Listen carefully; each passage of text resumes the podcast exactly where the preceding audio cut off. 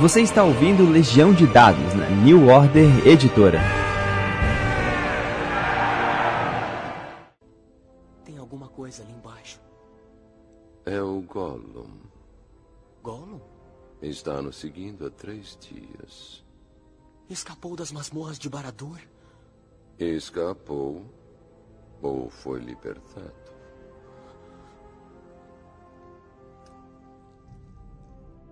Saudações, mestres e jogadores. Meu nome é Pedro Borges e essa é Legião de Dados. Seu intervalo da vida real para falar sobre RPG. Gente, vocês não têm ideia de como eu fico feliz de, a partir do momento em que o podcast cresce, eu tenho capacidade de conversar com uma série de outros criadores e eu consigo finalmente poder conversar sobre o que, eu mais gosto com gente muito gabaritada, né, cara? Poxa, se você olhar lá na, na, na playlist, já tem um monte de gente legal mas o convidado de hoje acho que ele tem um certo lugar especial para mim. Ele foi uma indicação do, do nosso saudoso Thiago Rolim, que falou: Cara, presta atenção no trabalho desse cara, que é muito, muito legal, ele tem uma, uma característica própria, né? uma impressão digital marcante, e eu acho que é uma característica que eu concordo, cara. Todos os trabalhos, por mais que ele tenha uma variedade, e a variedade deles é bem grande, ele tem uma característica, uma assinatura que faz com que com o tempo eu acho que isso vai melhorar para ele, porque as pessoas vão entender a assinatura no primeiro lugar. E aí tem gente que já vai pegar o jogo de olhos fechados. Ele é formado em arquitetura, foi servidor público em Campinas por 10 anos, mas recentemente parece que rolou um vendaval que ele vai contar pra gente, que ele acabou saindo do país e agora está trabalhando integralmente como game designer. Eu estou falando de César Capacli. Tudo bom com você, cara? Olá, Pedro. Muito obrigado por me receber. Um prazer falar contigo. Você sempre foi uma referência para mim desde antes de eu começar a ser game designer. Tudo bom. Muito obrigado. Um prazer falar sobre game design e sobre jogos. Eu queria saber de você uma pergunta que eu faço com muita gente. Eu acho que é importante para todo mundo se situar, né? É, é, desde quando que você é game designer? Como é que funciona? Isso tem uma relação direta com RPG ou com jogo geral? Quantos jogos você já produziu? Cara, eu acho que game designer é desde o momento que você faz a sua primeira house rule, né? Você, dá, você altera aquela, aquela primeira regra. Oito anos de idade. Exato. Eu acho que é, é, quase coincidente com quando eu comecei a jogar, né, aos 12 anos de idade, assim que eu tive as minhas primeiras experiências e resolvi que eu queria também jogar com os meus amigos e até pela total falta de recurso para comprar uns jogos, eu meio que pegava a referência das regras que a gente tinha aprendido durante as sessões, inventava minhas próprias coisas assim e aplicava. E eu sempre tive essa curiosidade ou talvez uma curiosidade motivada por um, uma insatisfação que é, pô, esse jogo não está fazendo exatamente aquilo que eu esperava que ele fizesse. O que, que eu poderia fazer para que esse esse jogo mudasse? E com esses primeiros. Primeiro você começa com mudando uma regrinha, daí depois você começa a fazer um hack, e a hora que você percebe, você já, já fez um jogo novo, né? Então. Eu brinco com isso já há uns 15 anos, mas eu publiquei jogo assim mesmo uh, 2016. Isso faz seis anos, ainda quando eu estava, obviamente, num, num, trabalho de tempo integral, então eu fazia isso nas minhas horas vagas. E de lá para cá já são mais de 20 jogos publicados. Você também teve essa impressão nessa época, com o financiamento coletivo, falar, olha, tem alguma coisa aí?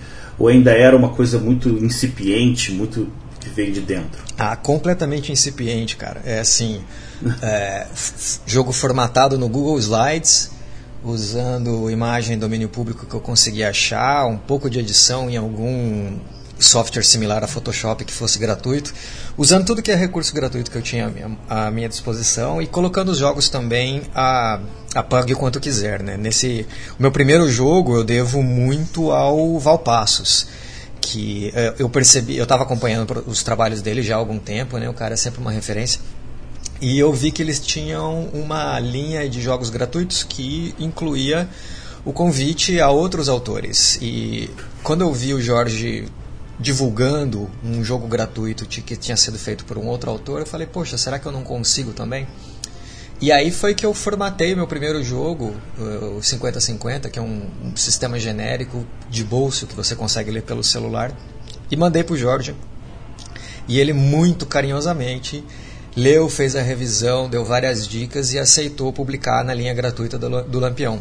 E assim, acho que eu fiquei dois dias sem dormir de alegria de ter um jogo publicado, ainda mais com a benção do, do Valpassos, né? Então, e daí depois eu disponibilizei ele no Dungeons, também gratuito.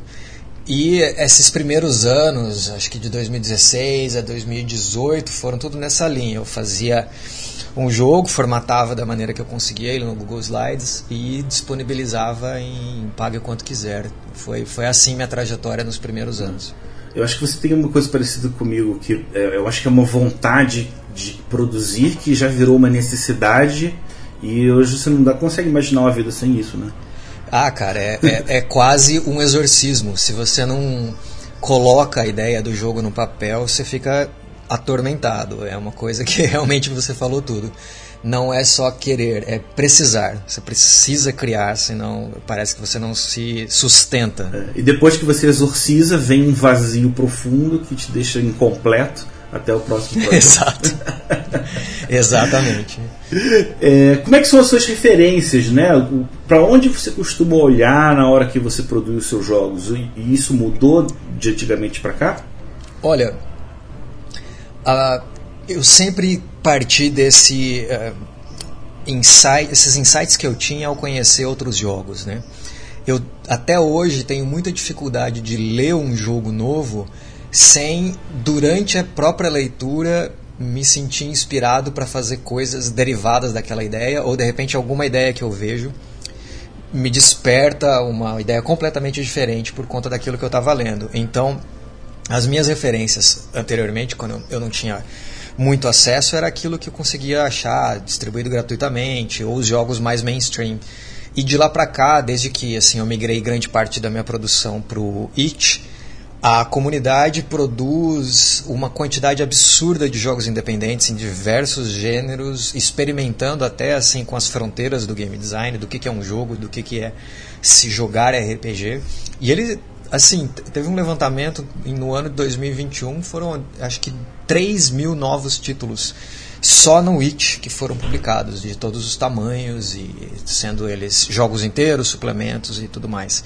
Então, hoje em dia, minha maior referência são essas produções independentes uh, que gostam de ousar, de procurar novos limites, procurar novas maneiras de jogar e, e novas linguagens para, para jogos, de, jogos narrativos de uma maneira geral, de uma maneira mais abrangente. É, é daí que eu bebo grande parte assim da, das minhas inspirações, Legal. certamente. É, a gente está vivendo uma fase, graças a Deus, de, de, de muito prolixo, né? E todo mundo pegando referências uns dos outros para continuar a linha produtiva. Houve um, um, período lá atrás, eu acho que ainda se reverbera em alguns jogadores, de que existe uma certa proteção do direito autoral, de pequenas regras, e que faz com que o cara fale, não, mas isso é chupado de não sei o que, isso é copiado de não sei o que lá quando na verdade é tudo uma grande árvore que tem diferentes galhos que vão dar diferentes segmentos. E acho que a participação do game designer, a não ser que ele seja um gênio e crie uma coisa que realmente nunca existiu, e isso é cada vez mais difícil, né? Você tem que se entender num lugar em que você está ali num galho e que você está bebendo e trocando fontes, informações e que isso é inevitável. Qualquer produtor de, de conteúdo, não só no RPG, mas a gente está falando aqui de, desse nicho, funciona dessa maneira, né? Você também acredito que trabalha assim, né? Vem, você já conversou vem daquela natureza, te olha uma regra e já pensa como é que você faria. Mas como é que funciona essa linha de desdobramentos do que você busca como referência e tenta equilibrar com, com as suas ideias originais? Olha, primeiro, concordo 100% com o que você disse. É, existe, principalmente para quem está começando, aquele medo. Ah, a primeira coisa que o cara faz na hora que tem uma ideia para um jogo é perguntar em algum grupo: oh, como que eu faço para registrar essa ideia? Não quero que ninguém roube. Bicho, desencana disso daí, cara. A verdade, a gente se. Tu, tudo é um grande remix, né? Como diz aquele eh, vídeo muito interessante eh, que chama Everything's a Remix a gente bebe de todas as fontes, sejam elas conscientes ou inconscientes, e quanto mais a gente mistura essas referências, melhor são os resultados e, melhor, e mais a gente retroalimenta a comunidade com as nossas uh, ideias digeridas e reformatadas. Então eu sou muito favorável à publicação em, em licenças abertas e é, roubar como um artista, sabe? Que é você referenciar aquilo que vem com você. É, Austin Kleon. Exatamente. É, é um, esse livro é excelente e mostra muito como a gente está aberto para esse tipo de coisa ver olhar tudo que a gente tromba pela frente com os olhos de criador e como que aquilo pode ser aplicado é fundamental. Então, para mim, funciona muito assim. Eu tenho um banco de ideias, vamos dizer assim, que são os what ifs, que eu chamo os EC, que são aqueles insights que quando você olha uma coisa, você pensa, putz, e se, e se fosse isso mais com cartas? E se fosse isso mais no século 30? E se fosse isso, mas não tivesse dado? E se fosse um jogo que você joga dormindo?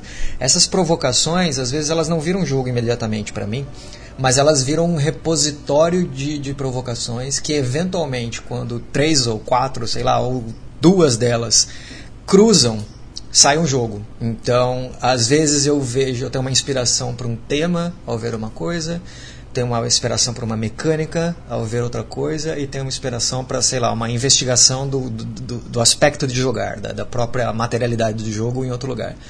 E quando essas, esses ECs, esses, essas provocações trombam, sai jogo. E daí é quase um processo catártico, assim, você quando as coisas encaixam, é, você psicografa o jogo todo e eu trabalho muito rápido, né, em geral, na produção de jogos, né? Quando depois que passa assim, é claro, eu passo grandes períodos ruminando coisas que eu consumo por aí, mas a hora que eu sento para fazer o jogo, em geral, ele está pronto em uma semana, duas. É, e, e eu acho que manter essa essa mente sempre aberta para estar receptivo a essas possíveis provocações que eventualmente podem virar ideias de jogo é, é essencial. Para mim, eu nem consigo desligar isso, na verdade. a todo momento que eu estou assistindo uma série, lendo um livro, uh, ouvindo um podcast, até de uh, podcasts de, nem precisam ser de discutindo game design, são de pessoas jogando. E eu vejo alguém interagindo com uma regra, eu falo, putz, Estou sentindo que faz falta para essa regra nesse momento tal coisa. Isso já é um, uma fagulha para um possível jogo futuro. Anoto tudo isso e eventualmente essas coisas se coalescem e formam um jogo novo. Então a sua assinatura eu posso dizer que é a provocação. Ah, certamente. É, não me contento em assim, não é que eu quero ser super edgy, assim, ah, vou fazer a coisa inovadora só pelo, pelo inovar, mas eu tenho muita dificuldade em fazer algo que eu já fiz antes, né? Então, se eu explorei algum, uma maneira de ver o jogo, o meu próximo jogo eu vou querer explorar alguma coisa nova. E essa acaba sendo acaba sendo meu marco. Eu falo que os meus jogos são é, quirky, né? Que tem alguma coisa estranha, alguma viradinha diferente. Ah, então é, é, um jogo, sei lá, de fantasia medieval, mas você joga com Jokenpô. É um jogo sobre uh, construir coisas, mas não existe violência, você não pode matar nenhum animal. Então tem sempre esses pequenos twists é, e é isso que me alimenta. Se eu não tiver essas pequenas variações, essas pequenas provocações, aí eu acho que eu não tenho muita vontade de criar, sabe? Eu gosto de ter essa, essa coisinha que, que muda um pouco em cima da, da primeira ideia que eu tive sobre aquele jogo. Cara, eu gosto muito das suas grandes provocações. Quando ela vem, elas vêm. Você fala muito de detalhe na regra mas você tem alguns títulos em que a provocação está na proposta e a todo momento que você joga isso funciona. Para quem não conhece, ele tem dois jogos que são fascinantes. Acho que um é o Aneronautas, corrija se eu estiver errado, e o outro é o Lisergia. É isso mesmo. Um trata justamente sobre lidar com o sonhar, e aí tem envolve justamente, eu não acho que seja sonho lúcido, mas a experiência do sonhar e acordar e tratar essa, essa relação. E a lisergia que é o mais doido, que é o jogo que meio que não tem propósito, não tem motivação, né? Ele vai surgindo e brotando dali. As doideiras, em vez de ser induzidas por tóxicos, ela vem pela aleatoriedade dos dados. E o pensamento criativo do, do, do autor, né? Queria dizer que, antes de mais nada, que esse é o que eu mais acho legal no, no seu traço. Mas existe outro aspecto que eu gosto muito, que é o seguinte. Minha primeira trilogia do Crônica Javon foi em 2005, que começou. Desde lá eu publiquei só três jogos, né? O Crônicas de Avalon, o Crônicas e agora o Cordel do Reino de Sol Encantado. E o que eu mais tenho ímpeto na hora de trabalhar é muito exercer a rejogabilidade. Eu acho que se não é um jogo que eu não posso jogar dois, três anos, ele meio que não vale a pena Isso é uma benção e uma maldição. Mas em muitos dos seus jogos eu vejo uma coisa que é fantástica, que apesar dele ter uma simplicidade, ele ser produzido em pouco tempo, e ele ter uma, uma vamos dizer aqui, uma, provoca uma provocação que possa parecer limitado, eu vejo com muita constante uma, uma característica de rejogabilidade neles que, que me é fascinante. Assim, é uma coisa que eu tento treinar mais. Pra você ter uma noção, eu para mim produzir RPG tinha a ver com escrever um livro em formato a carta, que quanto fosse mais grosso, mais legal, né? E, e, e, numa época em que o RPG ainda tinha muita ideia de que um RPG é regra mais enciclopédia mais alguma outra coisa diferente. E aí transformava o jogo num, num, num, poxa, num trabalho gigantesco. Né? Acho que recentemente, especialmente mais ou menos a partir de 2015, ou com o amadurecimento dos jogos independentes, você entende que não, que o RPG pode ser só um jogo, e não uma enciclopédia, não um trabalho gigantesco, não uma coisa muito grande, né? Que só agora eu tive que parar de trabalhar com A4 e carta para trabalhar só com A6 para me forçar essa simplificação, que eu creio que para você vem naturalmente. Eu tô, tô certo? Tô errado? Como é que é? Não, eu acho que você tem razão, cara. Na verdade, o que, o que foi libertador para mim, que acredito que me permitiu explorar a, a, criação de jogos e abraçar isso como minha carreira hoje foi justamente perceber que não necessariamente um jogo precisaria ser esse formato que você falou, né? Aquilo que a gente tinha, uma capa dura, a quatro, trezentas e poucas páginas e o acabamento fino e tudo mais. E, e que isso é, obviamente, muito válido. Até hoje é, eu consumo alguns produtos desse tipo, é, pelo menos digitalmente. Mas ao perceber que existia toda uma comunidade é, produzindo, consumindo, jogando e conversando sobre jogos em um formato muito mais acessível, acessível no ponto de vista tanto de quem produz de, quanto quem consome e joga, isso foi o que deu a minha libertação. Falei, cara, eu posso fazer um jogo de. Eu tô querendo investigar, justamente, pegar o Neuronauta. E se nós tivéssemos um jogo que você joga dormindo? Eu consigo empacotar essa ideia com um pequeno, eh, uma camada poética, né, de camada de fantasia, uma mecânica e essa provocação em lá 24 páginas e colocar isso no mundo. Então ele o processo entre você ter a provocação, a ideia inicial e o produto final já na mão de uma, uma outra pessoa, ele diminui bastante e permite que você se dedique a experimentar novas ideias em um loop um pouco mais frequente. Hoje minha média é lançar um jogo novo por mês. E são jogos, meus jogos ficam entre uh, ah, 30 a 80 páginas.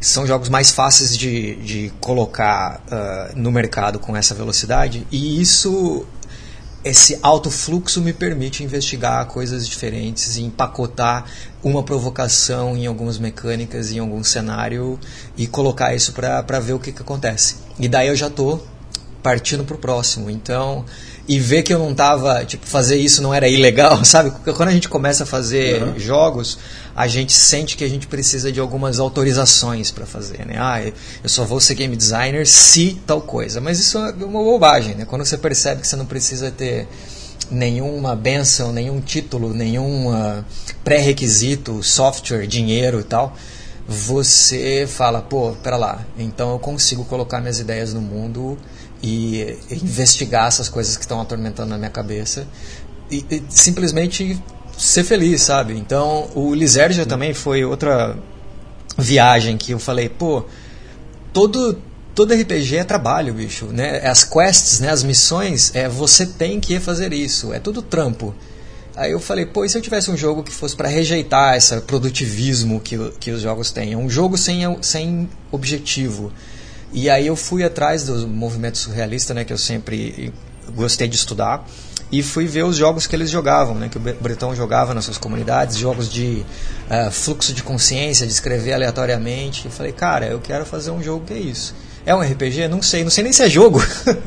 é um experimento, é uma experiência surreal de libertação criativa sem as amarras do que é, você ter um produto final, sabe? É, mesmo nas missões né, de RPG, que você fala, ah, não, você tem que tal coisa. Você não tem que nada em Lisergia, você só vai andando.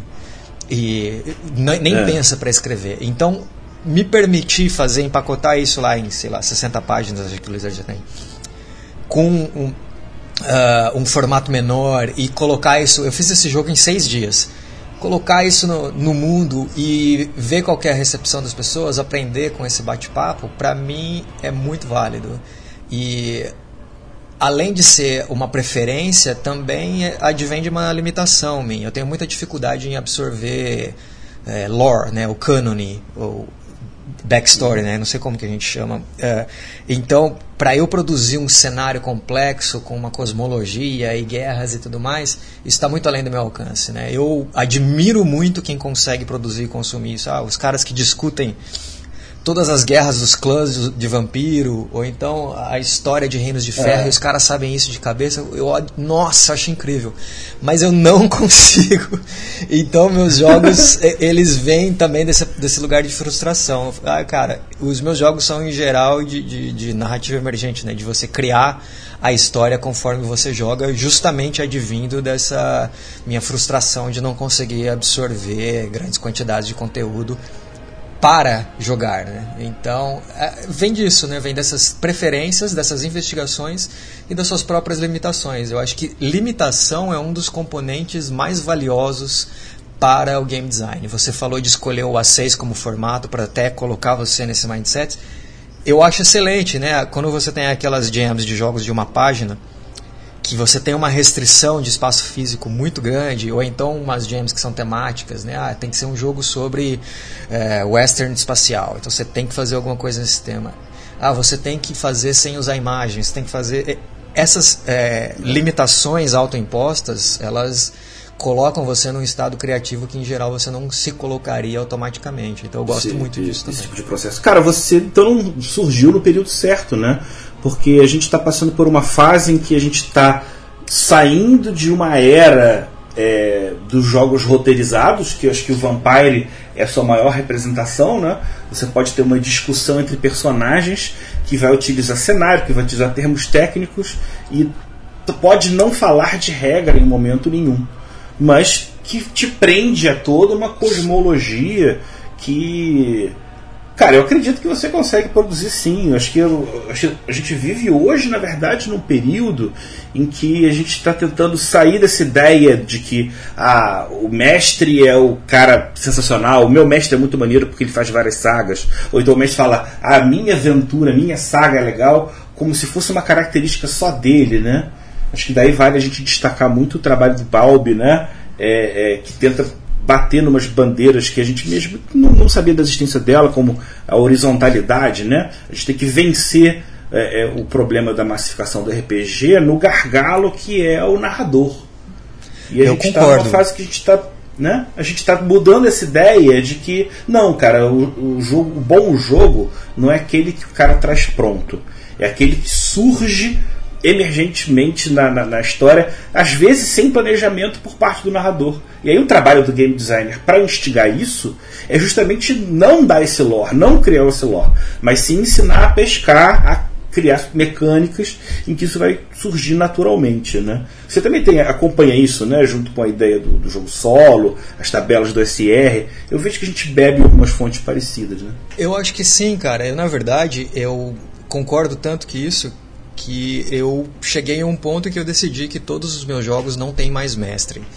E não porque eu não goste de mestrar, ou não, eu sempre me diverti muito sendo mestre, eu preparando algumas coisas assim, mas justamente para que eu, enquanto game designer, seja colocado em uma posição de que, ok, não existe essa entidade inteligente fornecedora de informação que preencha as lacunas que eu deixo no meu jogo e ele seja responsável por tornar o jogo o jogo que é e não eu. Então quando eu removo essa variável, tipo, ó, não vai ter ninguém na mesa que vai trazer aquilo que eu não colocar no jogo. Eu me coloco numa posição enquanto game designer que eu preciso prover essas coisas e não precisa ser necessariamente despejando 100 páginas de lore, mas assim, eu te dou ferramentas. OK, a gente não tem mais um mestre aqui. O que, que a gente faz agora? Eu tenho uh, optado nos meus jogos por usar uma estrutura bem procedural ou procedimental, que é você estar numa mesa e sempre ter uma certeza do que fazer a seguir. Então eu gosto de jogos que, tipo, ó, você vai fazer isso, depois isso, depois isso, depois isso, depois isso, repete. E muita gente, quando vê isso pela primeira vez, principalmente vindo para os jogos tradicionais, imagina, pô, isso daí vai perder toda a narratividade, uh, vai ficar parecendo um jogo de tabuleiro, e não está mais longe da verdade isso. Na verdade, a única coisa que isso supre é aquela sensação de que se a gente não tiver um ser com experiência, com uma bagagem, com um preparo, com 200 páginas anotadas de 30 blogs diferentes, com um monte de coisa, para empurrar a história adiante e dizer o que acontece a seguir, que é o mestre, a gente ainda assim vai saber o que fazer. Então eu tenho removido o papel do mestre em todos os meus jogos justamente para me colocar nessa posição. Eu quero que meus jogos sejam suficientes e eles não dependam de uma inteligência é. e de uma bagagem que tenha sido absorvida por essa entidade responsável por fazer o jogo se mover.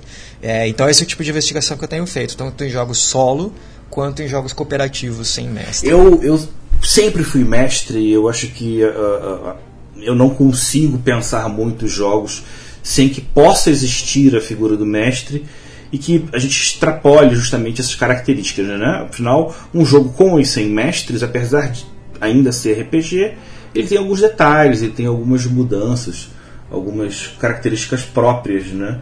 Mas eu acho que, voltando para a questão da horizontalidade, né, a gente não só tem que tirar a carga pesada do, do mestre, mas também dizer para o jogador: olha, jogador, você também pode inventar uma coisa ou outra para a história, você também pode contribuir para a narrativa não só no que se trata apenas do seu personagem. Eu acho né? que essa horizontalidade entre jogadores é fundamental e tem alguns experimentos ainda que, que mecanizam essa distribuição de papéis. Né? Eu lembro, por exemplo, de Band of Blades, que ainda tem o papel do, do narrador, é um jogo derivado do Blades in the Dark, Isso. mas ele reconhece quais são naturalmente os papéis do mestre. Ah, tem o cara que faz o bookkeeping, né? que é mantém ali um registro de certas coisas. Tem um cara que cria os obstáculos, tem um cara que descreve a cena. Esses são diversos papéis que o narrador costuma ter. E ele distribui de uma, uma forma mais horizontal entre os jogadores. Eu acho legal quando você ainda tem o papel de um mestre que seja mais visto como um facilitador.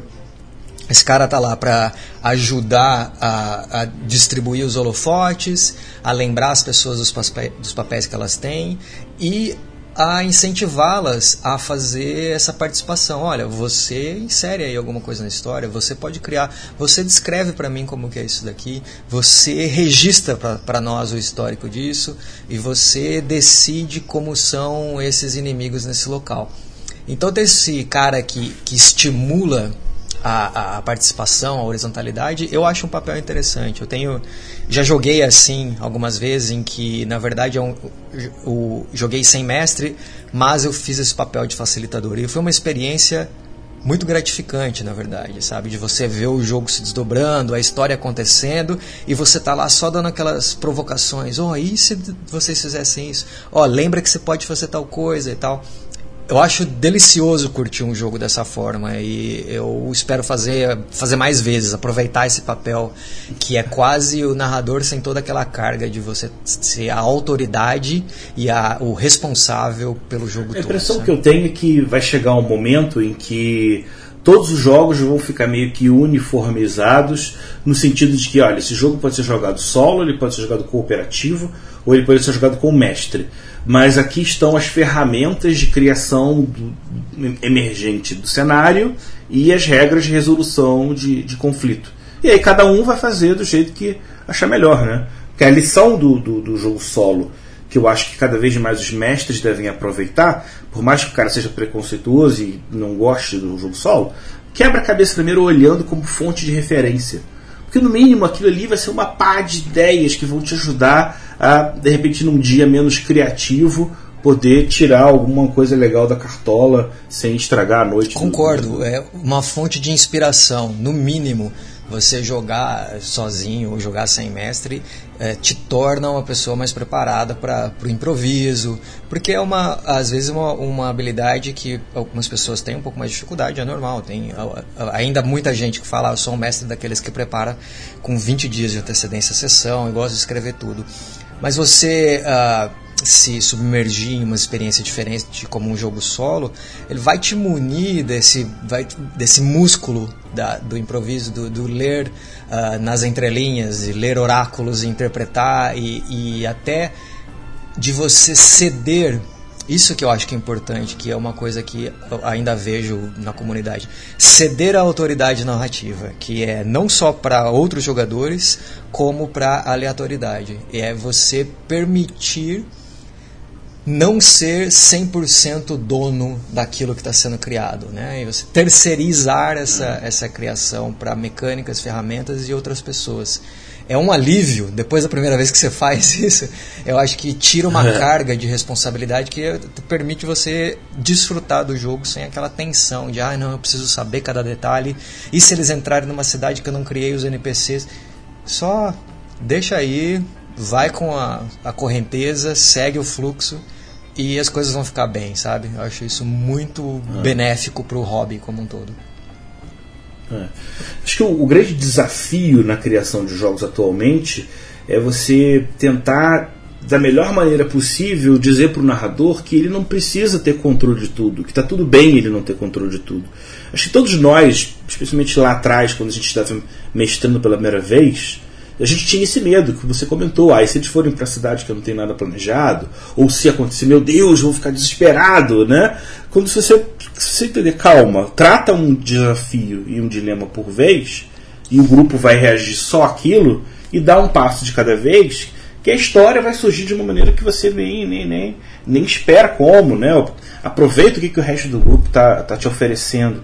Mas ainda existe uma dificuldade muito grande, especialmente para quem começa, que é isso, do como lidar com o improviso.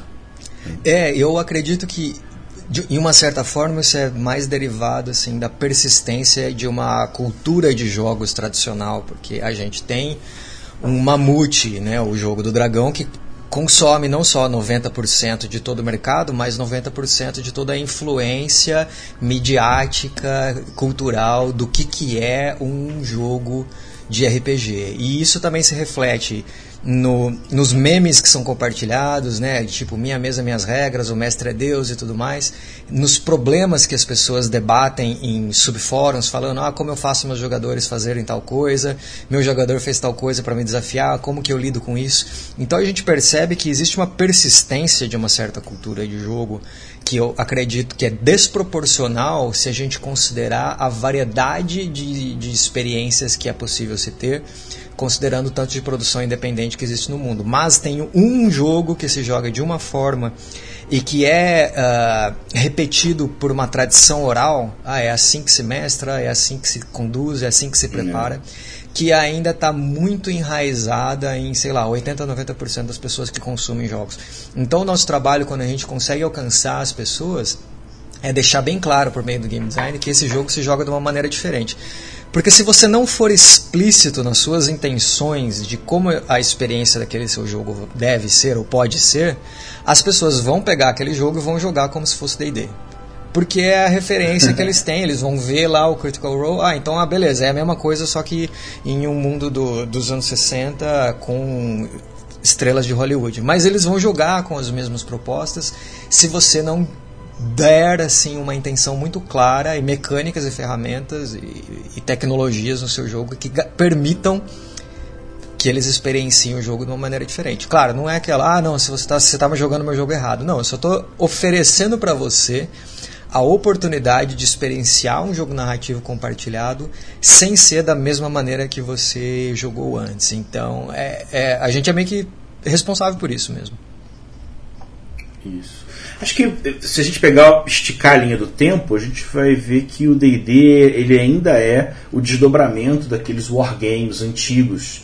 Então ele ainda tem uma série de elementos, como por exemplo o combate, que domina a maior parte do, do, de uma sessão de jogo, ou então um, um, um, é, jogos que são estritamente voltados para, de novo, no caso, briga ou magia ou certos elementos em que a gente acaba ficando meio que preso a esses pontos, né? Se o D&D ele é sobre qualquer tipo de coisa, por que, que ele tem tá, tá preso a esses, esses elementos. Não estou dizendo que ele deva mudar e que seja deva se transformar numa coisa completamente diferente. Eu acho que existem esses filões, né? Mas enquanto a gente ainda não vencer esse desafio de que D&D é sinônimo de RPG e que RPG pode ser muito mais, a gente vai ter de novo dificuldade em fazer com que o hobby cresça, né? Concordo. É, às vezes eu ah, quando eu lançava um jogo, eu, eu, lembro que as primeiras reações de, das pessoas eram perguntar como é que funciona o combate e como é que funciona a magia. Então, a pessoa que já jogou, ela lê outro jogo já na expectativa de encontrar a as mesmas subseções, né? Ah, quanto que quando dá dano, como que a pessoa morre, como que funciona a magia e tal. E eu cheguei em um momento que eu quis é, fazer um experimento eu lancei um sistema que chama Kismet, que é um sistema, é o meu único jogo que usa D20. E ele é assim, como jogar seu jogo com apenas um, um número. E a, a, mecânica é simplesmente, você tem, você rola o seu D20 no começo da, da sessão, esse é seu número. Depois disso, quando você quiser fazer qualquer coisa, você rola o dado de novo. Se for maior que o número anterior, você teve sucesso, se for menor, você falhou. E o número que você rolou é o seu novo valor de Kismet. Então ele fica flutuando esse número ao longo do jogo todo. E intencionalmente nenhum dos seus traços de personagem, suas habilidades, equipamentos ou o que, causam qualquer alteração nessa rolagem. É simplesmente dado à sorte. E uh, eu falei, bom, ok, essa, essa é a única mecânica. Eu vou colocar isso falando como jogar jogos de fantasia com um único número. E eu sei que as pessoas vão perguntar como funciona o combate e como funciona a magia. Daí o que, que eu fiz no PDF? Eu praticamente repeti a mesma regra de ação, só que mudei o título. Combate e depois magia.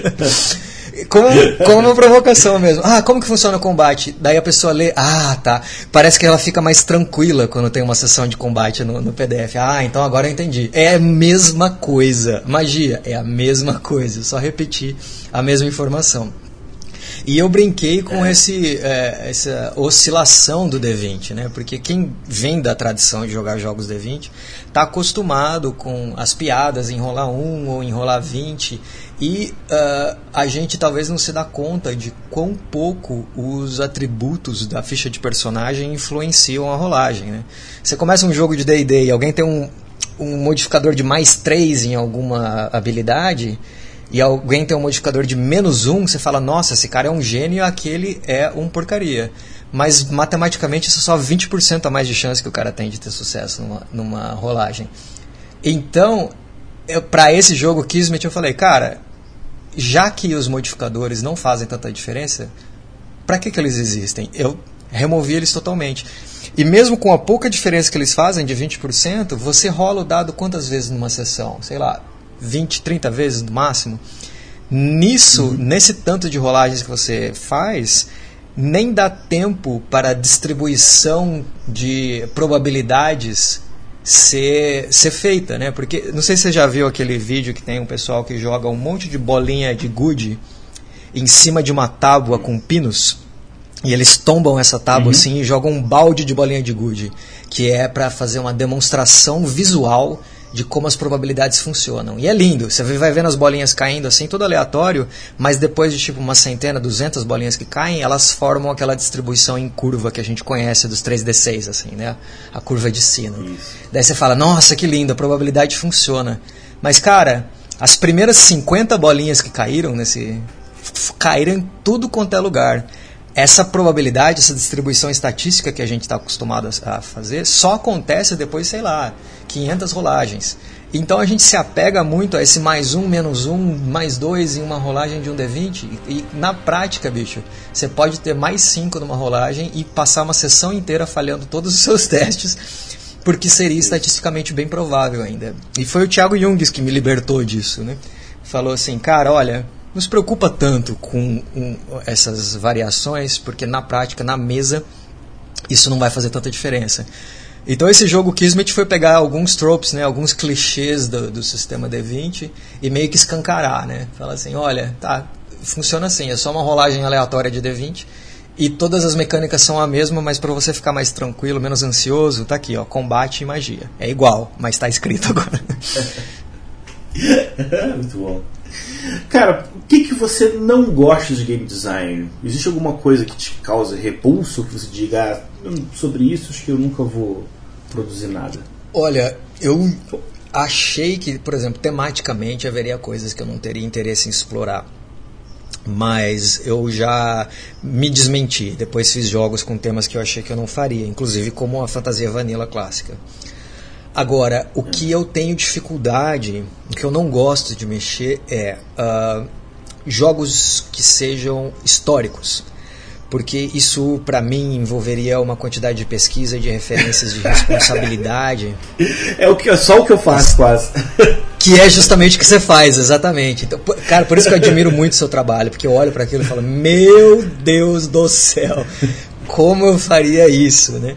É, eu penso em jogos que seriam, sei lá, ou de uma propriedade intelectual, uh, tipo uma licença, né? Ah, vou licenciar, sei lá, um seriado para fazer um jogo.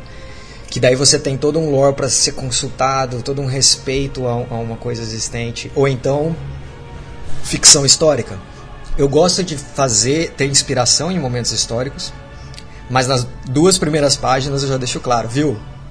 Não é aquilo lá. Não use como referência esse mundo, porque eu me sinto talvez até no momento incapaz de fazer uma coisa histórica com a responsabilidade, com a atenção que isso deveria.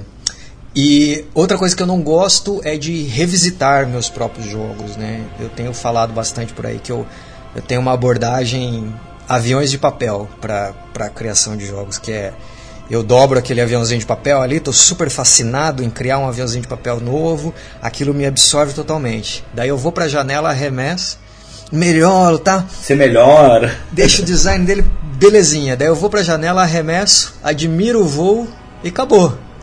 Se alguém quiser pegar esse aviãozinho de papel lá, desdobrar, ver como que faz e fazer alguma coisa derivada dele, eu encorajo muito.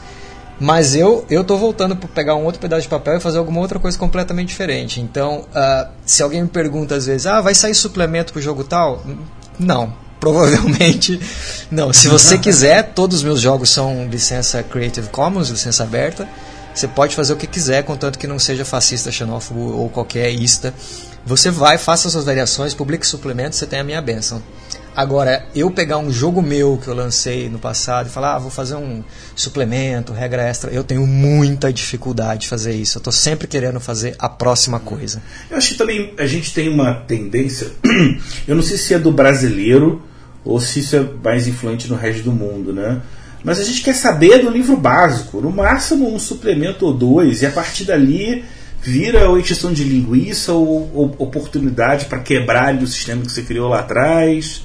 É, tem a questão da repetição do que você está produzindo, tem a noção de que menos pessoas vão estar consumindo aquele seu produto, porque existe uma tendência de querer só buscar o livro básico, né? Mas eu queria só te falar um, um troço que você está falando de ficção histórica, César. Eu, eu, eu, tenho essa tradição porque eu sou pesquisador, eu sou apaixonado por história, Bernard Cornwell é a minha maior influência, e eu que venho dessa busca, dessa necessidade de controle lá atrás, que me fez criar o Crônicas, que é um livro, por 300 páginas, né? Tipo assim, ali eu consegui é, fazer o livro como eu gostaria de ter feito até então. Mas a partir do momento que ele foi feito, eu entendi que cada vez é, é necessário menos. Por, você pode beber de uma fonte de, é, de uma ficção histórica ou de uma coisa assim. As pessoas já sabem que quando elas forem jogar vai ser uma coisa diferente, vai ter um outro traço. Né? E mais do que isso, você não precisa dar a complexidade como eu, pelo menos, me obriguei por tanto tempo a fazer. Primeiro, porque vai ter uma galera que não vai nem ler, vai fazer do jeito que ela está, e isso não é errado. Isso é absolutamente natural, entendeu? E eu acho que o que você tem que trabalhar é com o dito, mas também muito com o não dito.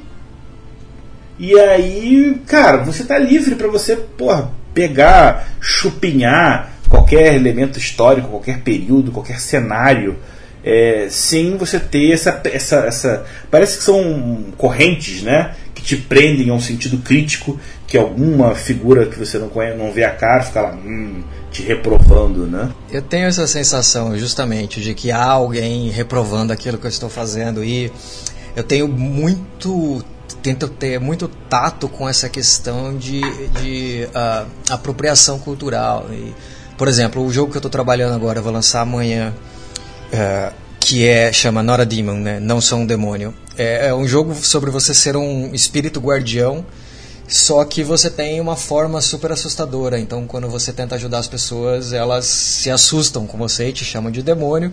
E você é perseguido pelas próprias pessoas que você está tentando ajudar.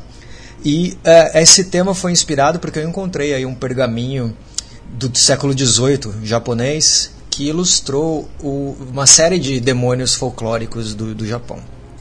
Era uma oportunidade, se fosse ver, para eu pegar essas imagens e uh, ir lá fazer a pesquisa, como você faz. Ah, vamos ver o que, o que, que se passava nessa época no Japão e tentar situar esse jogo numa uma versão alternativa, uma ficção histórica do Japão nessa época. Mas, e bicho, se me dá um medo tamanho de eu causar, ser desrespeitoso com a cultura ou fazer uma apropriação cultural. Então, o que eu fiz foi o, contra, o oposto. Eu peguei as imagens e coloquei um disclaimer no começo do jogo, falando: olha, apesar das imagens vir para cá, eu é, esse jogo se passa em, em uma, um lugar totalmente diferente, não tem nenhuma relação com o mundo real. É, você, ao retratar esse jogo, está livre para é, incorporar quantas etnias você quiser, desde que você o faça com respeito.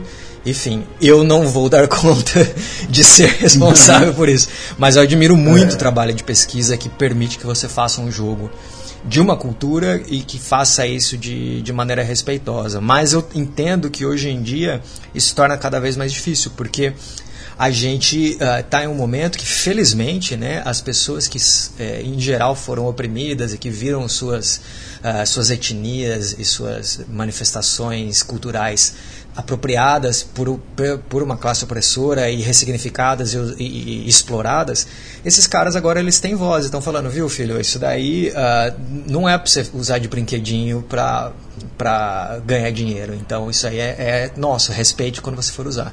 Então pensando nisso e como eu não compreendo, eu entendo a minha limitação de não compreender exatamente como fazer isso com tato e com cuidado, eu ainda me furto. Mas, como eu disse, pode ser que daqui a dois anos a gente converse e eu tenha lançado um jogo de ficção histórica, né?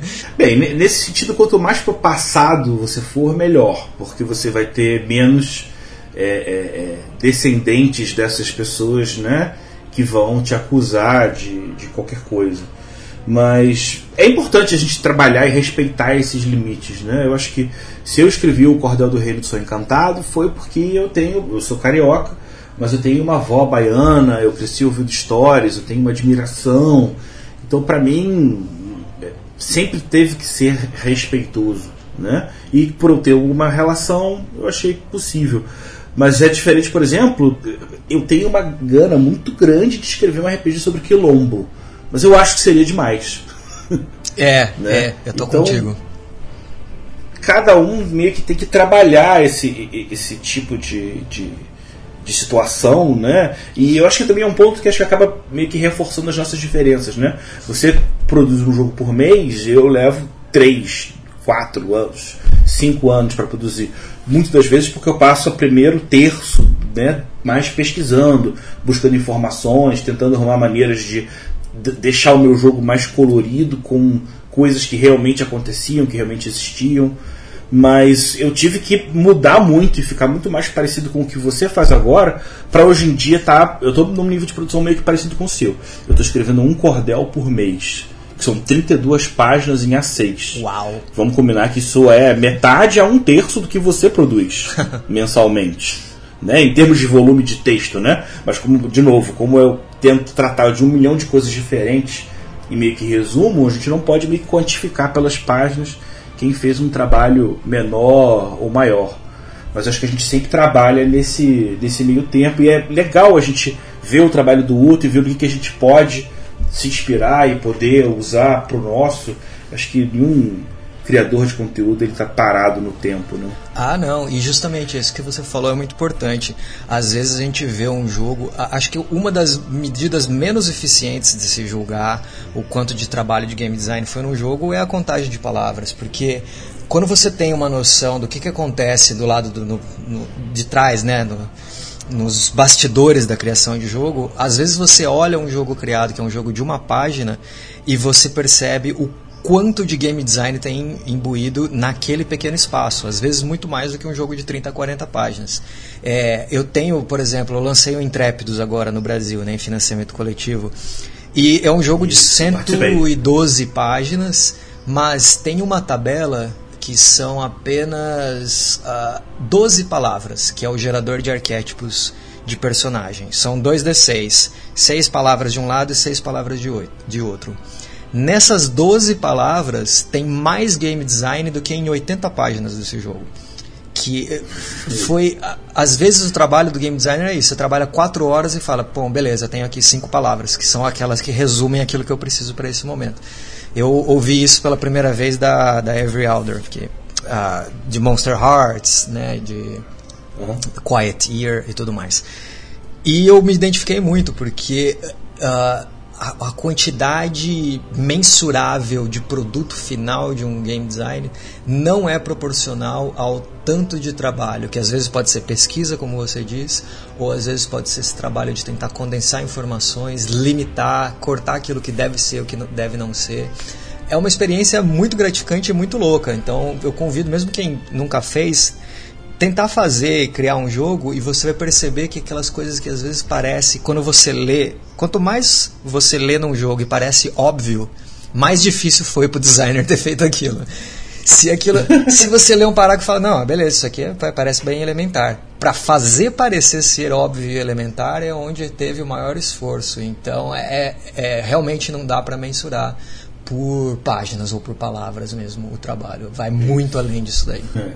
Cara, eu não posso acabar essa conversa sem perguntar para você uma dica para quem está começando, para quem está começando a escrever, jogo, regra, romance. O que você pode passar da sua experiência para quem está lá no começo? Olha, eu acho que a primeira é e mais importante é não se bloquear porque você acha que você não tem algo. Seja esse algo o acesso a uma ferramenta, seja esse algo recurso, parceria, seja, seja se algo experiência, repertório, qualquer uma dessas coisas. Você não precisa estipular condicionantes para você começar a escrever um jogo. Ah, não, eu preciso primeiro ter jogado 30 jogos, ou então ter um computador bala, ou então ter um software de diagramação, ou não. Ah, ah, comece, faça. Você vai fazer jogos horrorosos no começo e é excelente, é só fazendo essas coisas horríveis que não funcionam, quebradas, chamando os coitados dos seus amigos para jogar com você e percebendo que nada daquilo funciona. É que você vai pegando um senso. Pode ser ser uma caneta Bic escrito num papel e tirado foto no celular, pode ser digitado no Google Docs. Como eu disse, eu fiz jogos é, no Google Slides, que é gratuito. E o Onironauta, que a gente conversou aqui, que hoje em dia ainda é um dos meus best-sellers, um dos meus jogos mais vendidos, e, e já tem tradução para inglês e espanhol, eu formatei no Google Slides usando imagem gratuita da internet. Então, não pense que você não ter algo é um impeditivo para você ser um game designer. Game designer é o cara que começou a fazer um jogo, que mudou uma regra. Tá aí, você tem minha benção, você já é um game designer, vai lá, faça e coloque para fora, por aí. Jogue no, nos grupos, jogue com seus amigos, é, aprenda o que tem de errado, daí você naturalmente vai sentir essa motivação de procurar referência.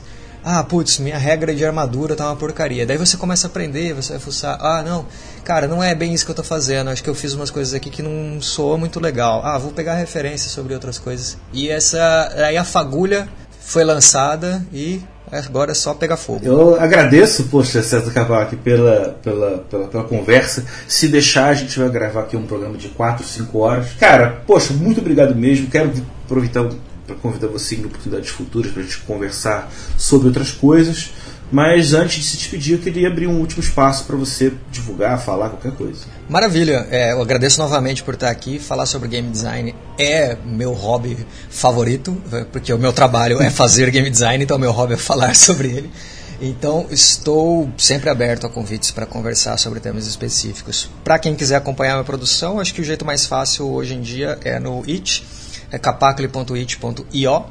E eu tenho um Patreon também, se alguém quiser apoiar, patreon.com.br quem apoiar por 5 dólares, recebe todos os meus jogos futuros de graça e consegue acompanhar o meu processo de game design, eu discuto muito sobre minhas decisões, falo sobre o desenvolvimento dos jogos por lá. Uh, no Twitter é capacle, pode me seguir por lá, é onde eu divulgo a maioria das minhas coisas. E no Bazar Verde do Thiago Jungs eu tenho todos os meus jogos em português de graça. Então dê uma olhada lá no Bazar Verde que vocês podem baixar. Eu acho que eu tenho nove, nove títulos lá gratuitos para quem quiser jogar. É. Quem quiser contribuir também um pouco, acho que no Dungeonists tem lá o Paria, tá 10 pontos, tá valendo total. Ajuda o autor também, né? Muito bem lembrado. É, e é isso, perfeito, cara. Poxa, mais uma vez, brigadão. Vou pedir pro César mandar um abraço pra galera que eu vou dar logo no sequência. Abraço, pessoal. Muito obrigado. É isso aí, galera. Valeu, tudo de bom. Tchau, tchau. Você ouviu Legião de Dados na New Order Editora. Esse programa foi gravado e editado por Barcelos Taverneiro, diretamente da Taverna do Arcano.